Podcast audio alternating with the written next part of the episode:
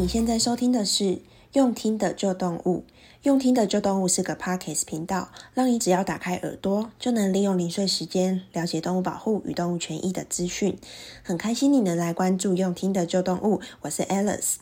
这次的武汉肺炎疫情啊，从年初爆发到现在，已经在全球整个大爆发开来。从我们亚洲地区爆发之后啊，现在欧美地区变成了重灾区嘛。那所以，其实许多国家的研究人员也都致力在研究治疗武汉肺炎的疫苗。像我们台湾的研究人员呢、也都二十四个小时不停歇的去轮班，然后来努努力加速武汉病毒的疫苗的研发。这几天呢、我看到一个新闻，就是说，嗯、对于武汉。肺炎的疫苗有一些小小的曙光，那就是我们台湾的国光生技，它正跟我们国卫院合作开发这次的疫苗。那国光生技的总经理就说，疫苗的研发已经进入到选择候选疫苗的阶段，预计大概在两到三个月的时间内呢，会选定几个候选疫苗来做测试。一旦确认了之后呢，就会在今年的第二季，也就是四到六月的时候进行动物实验。那一旦在完成动物实验之后，希望呢，最快就可以在年底的时候进行人体的试验喽。那听到这里，大家可能会觉得说，诶，这波的疫情好像持续在往缓解的方向前进了。但是啊，今天我要跟你分享的内容的关键字呢，在于动物实验这四个字哦。那我们赶快开始今天的节目吧。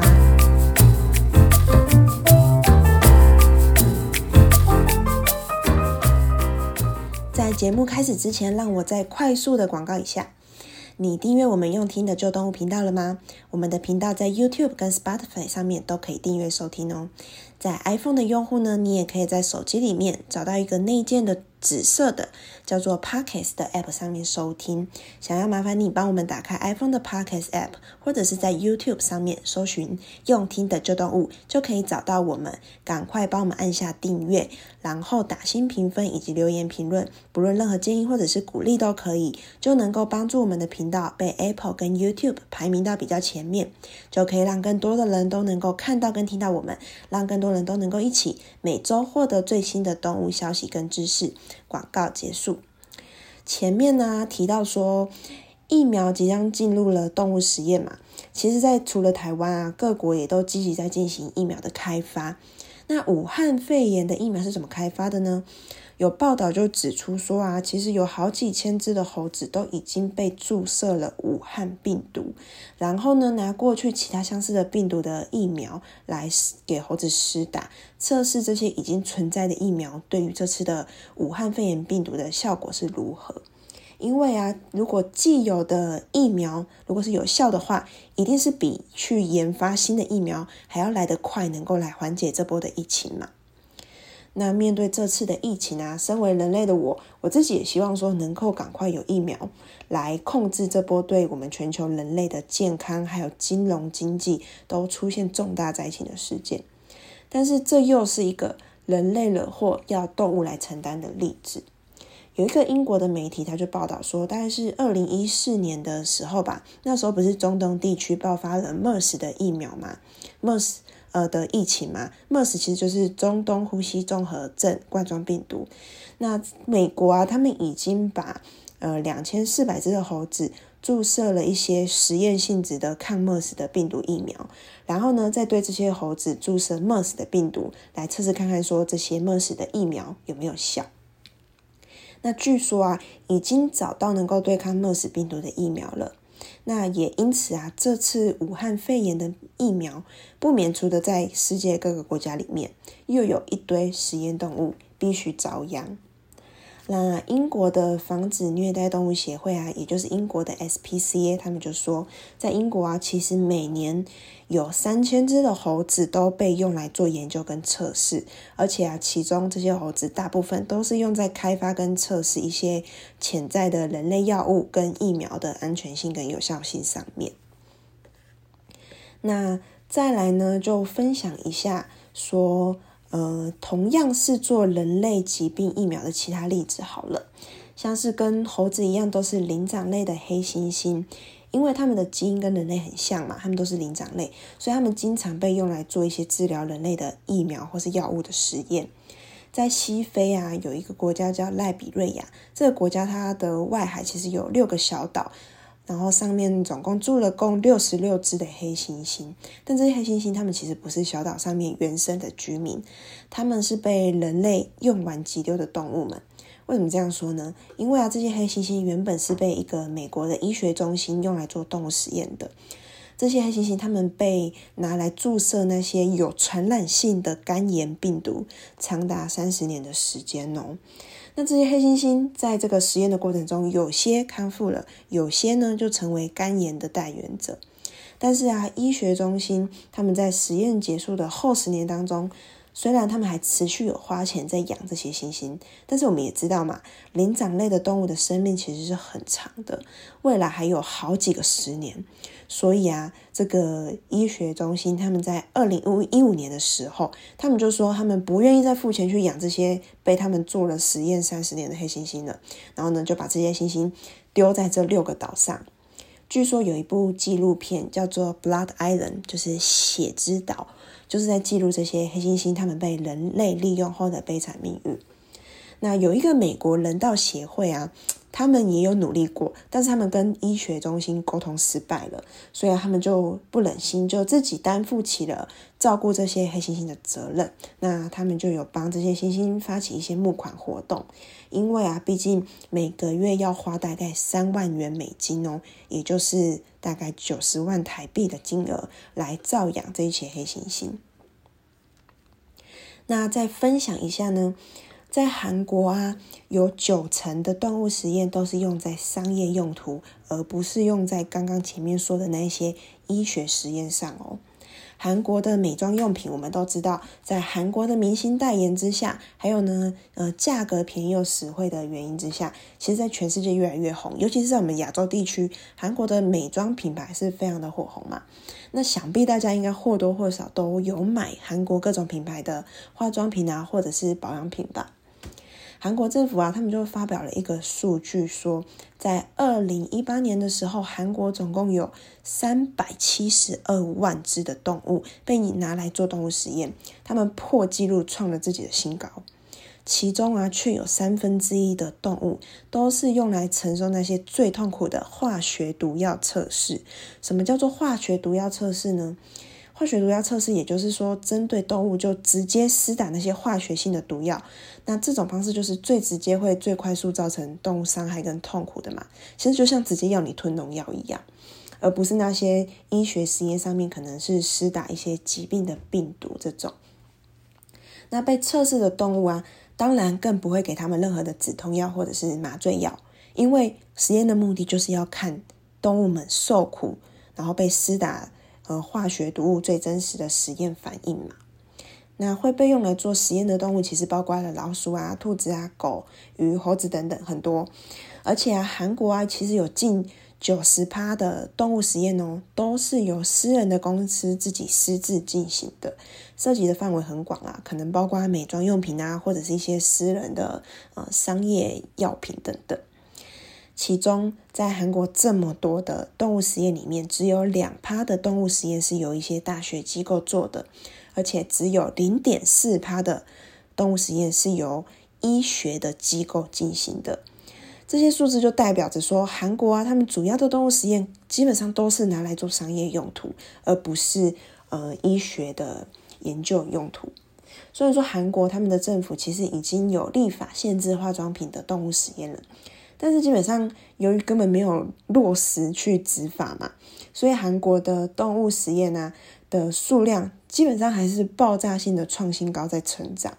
但是消费者往往就会被骗，以为说哦，现在的政府已经有立法禁止动物实验了，所以就代表着我们买到的这些化妆品啊，已经不会伤害动物了。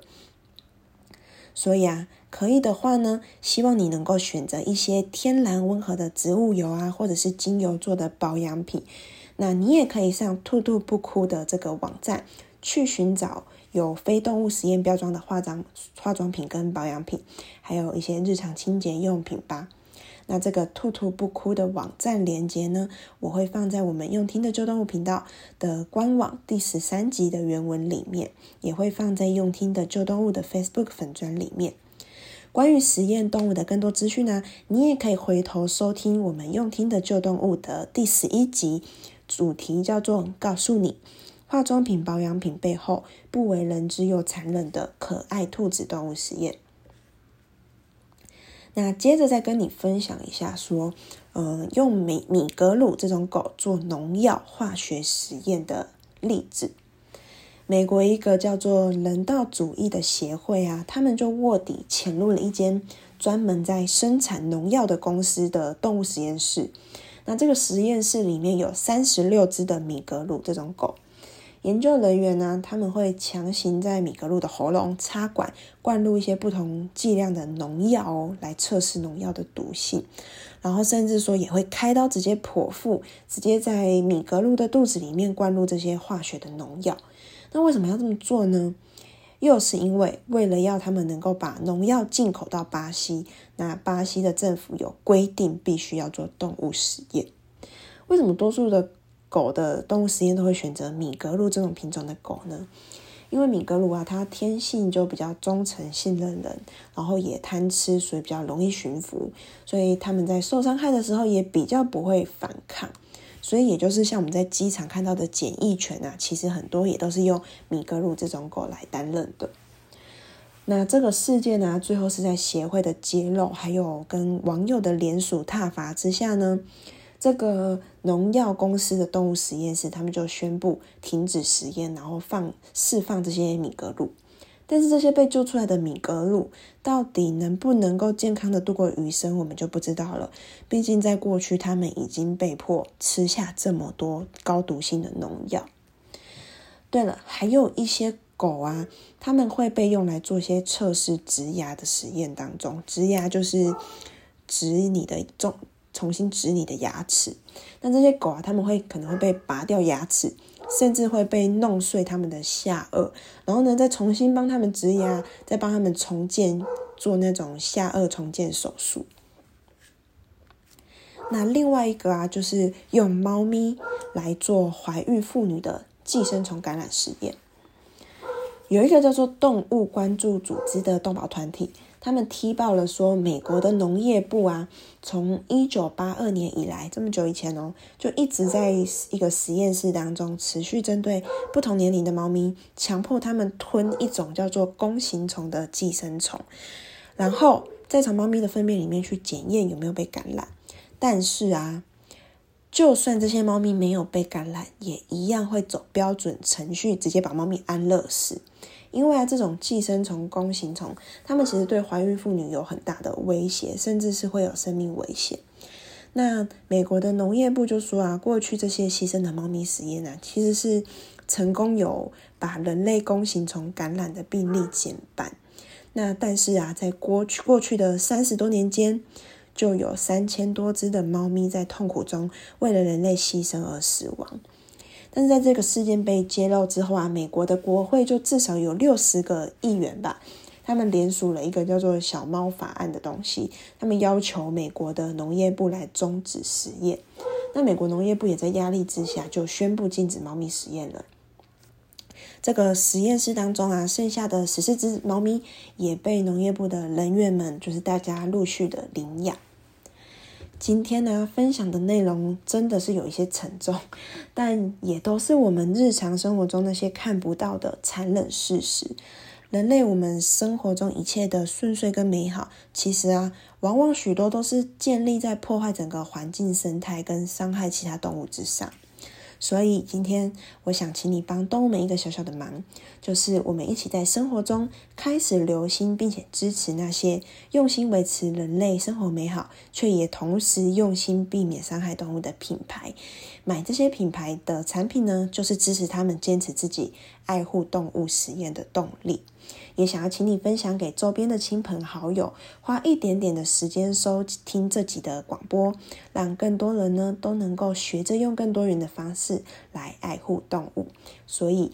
在日常生活中，你要购买那些支持非动物实验的品牌的话，请你上兔兔不哭的网站来查询这些品牌哦。